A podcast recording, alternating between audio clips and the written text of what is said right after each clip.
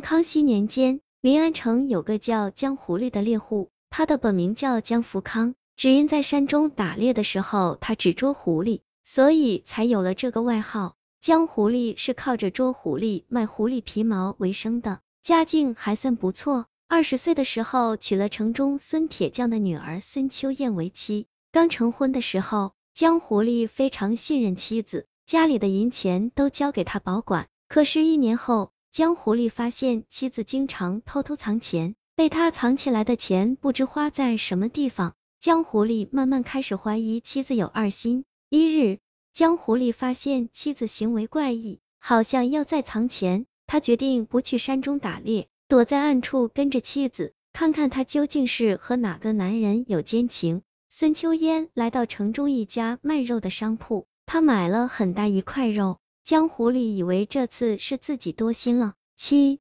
子是买肉回家做饭的。可是继续跟下去，江湖里发现妻子走的根本不是回家的路，他兜兜转转来到了自己平时打猎会经过的一座小山上。江湖里跟着妻子上了山。妻子很熟练的走进了一个隐秘的山洞，江湖里从洞口望进去，里面黑黢黢的，什么都看不见。他正在犹豫要不要进去，妻子却很快就出来了。妻子虽然出来了，可是那块肉却不见了。看着妻子慢慢消失的背影，江狐狸知道妻子应该是回家了。他决定到洞里去看看。山洞里很黑很窄，江狐狸摸着石壁走了很久。可是依然见不到任何亮光，也没有听到任何男人的声音，他开始有些害怕，于是慢慢退了出去。虽然没有看到奸夫，可是妻子买肉送肉是事实，那个神秘男人是一定存在的。江狐狸再回到家，看见秋燕，总觉得她不再是当初和自己恩爱的妻子。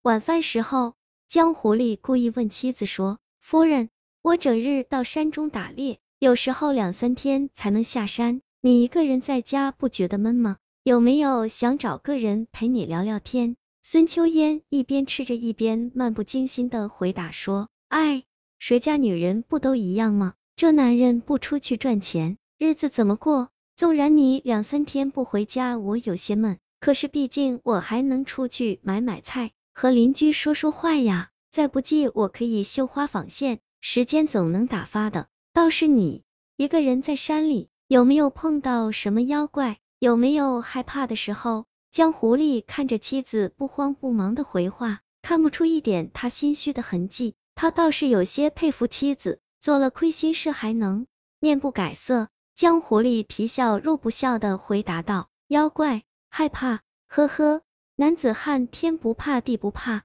就怕做王八。谁要是敢让我做王八，我一刀一个。”就像宰狐狸一样，给他扒皮吃肉。江狐狸的话中带话，孙秋烟却好像没有察觉是在说自己。他扑哧一下笑出声来，呵呵，相公你说的什么话？说敢让你做王八，你也没有四条腿，是不是？听了妻子的话，江狐狸更是看不透妻子，话都这么明显了，他是装听不懂吗？江狐狸心想，最好不要让我看到你和奸夫一起。否则就真的给你们一人一刀，因为知道了那个山洞是妻子和奸夫见面的地方。江狐狸在经过那里的时候就特别留意，总是会停留一会儿，看看是不是有什么男人出入。一连七八天，江狐狸都没发现有别人进入山洞，可是家里的钱还是少了。江狐狸心想，也许俩人换了地方，他决定再跟踪一次妻子。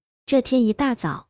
江狐狸早早假装出了门，等了半个时辰后，妻子孙秋燕挎着一个很大的包袱也出了门。这次他没有去集市，直接就来到了山洞。江狐狸顿时非常气愤，没想到等了那么久，俩人还是在这个山洞里私会。孙秋燕进了山洞，江狐狸也紧跟着走了进去。妻子走了一会儿就没声音了，江狐狸怕被他们听见，也赶紧停了下来。很快，江狐狸看见里面有隐隐的火光，他觉得那是俩人点起了火把。江狐狸凑近耳朵听里面的动静，没有男人说话，只隐约听见妻子说：“这些钱你拿去用吧，不要委屈了自己。”听了这话，江狐狸更是怒不可遏，妻子竟然拿着自己辛苦赚来的钱去养别的男人，这简直是奇耻大辱。他再也忍不了了，看了看手中早就备好的匕首，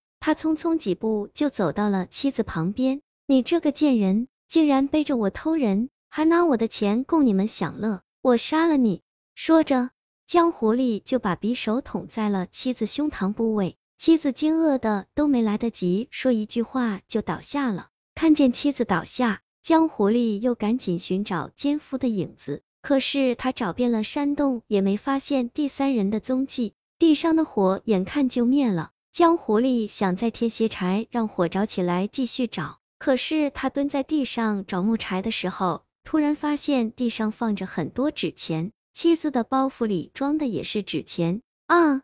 这是怎么回事？他怎么在这里烧纸钱？刚才说钱拿去用，难道是这个钱？这这是给谁烧的？我我是不是杀错了他？江狐狸正在纳闷，一道红光突然凭空出现，紧接着一个脸色紫青的男鬼出现在他面前。江狐狸吓得抱着脑袋，大声问道：“啊，鬼，你你是哪里的野鬼？”鬼用阴森的声音回答道：“你这个多心的畜生！”竟然杀了这么好的妻子，你可知道，你妻子经常偷钱是为了保护你的。江狐狸一听这话就不那么害怕了，他放下双手看了看鬼，然后问道：“你这话什么意思？我娘子偷钱，为什么说是保护我？”鬼不紧不慢的回答说：“我生前也是山中猎户，但是不幸丧生虎口，我的鬼魂就一直留在这里。一年前你妻子上山看你。”她无意中进入这山洞，我便现身于她。我假称想要你性命做替身，她求我放了你。我告诉她需每月给我送些纸钱和食物，这样我不仅不会为难你，还会保你顺利捕猎。你妻子单纯就信了我，这才会经常偷钱。听完鬼的话，江狐狸非常后悔，他抱着妻子的尸体沉默了一会儿，然后拔出妻子胸前的匕首就想自杀。但是被鬼拦住了，笨蛋，你都不问问我能不能救你妻子？一听这话，江狐狸立刻来了精神，你你能救她？求求你救救她！鬼说，你妻有恩于我，我肯定会救她。不过我只是个鬼，我救活她后，她的容貌会老得比较快，到时候你不会嫌弃她吧？江狐狸立刻回答说，不会，我肯定把她当做我自己的命一样爱。或求你救他。鬼点点头，他对着孙秋烟的尸体默念了几句话，然后他自己就慢慢消失了。江狐狸感觉怀里的妻子有了动静，赶紧抱着妻子出了山洞。孙秋烟复活了，虽然夫妻俩人又开始一起过日子，可是她经常会想起丈夫因为怀疑而用刀杀自己的事，这让她不能再用全部真心去对待丈夫。江狐狸发现妻子确实老得很快，笑容也少了，但是他只能多花时间和精力去陪伴和照顾妻子，毕竟这一切因为自己的猜疑造成的，自己不得不承受这个后果。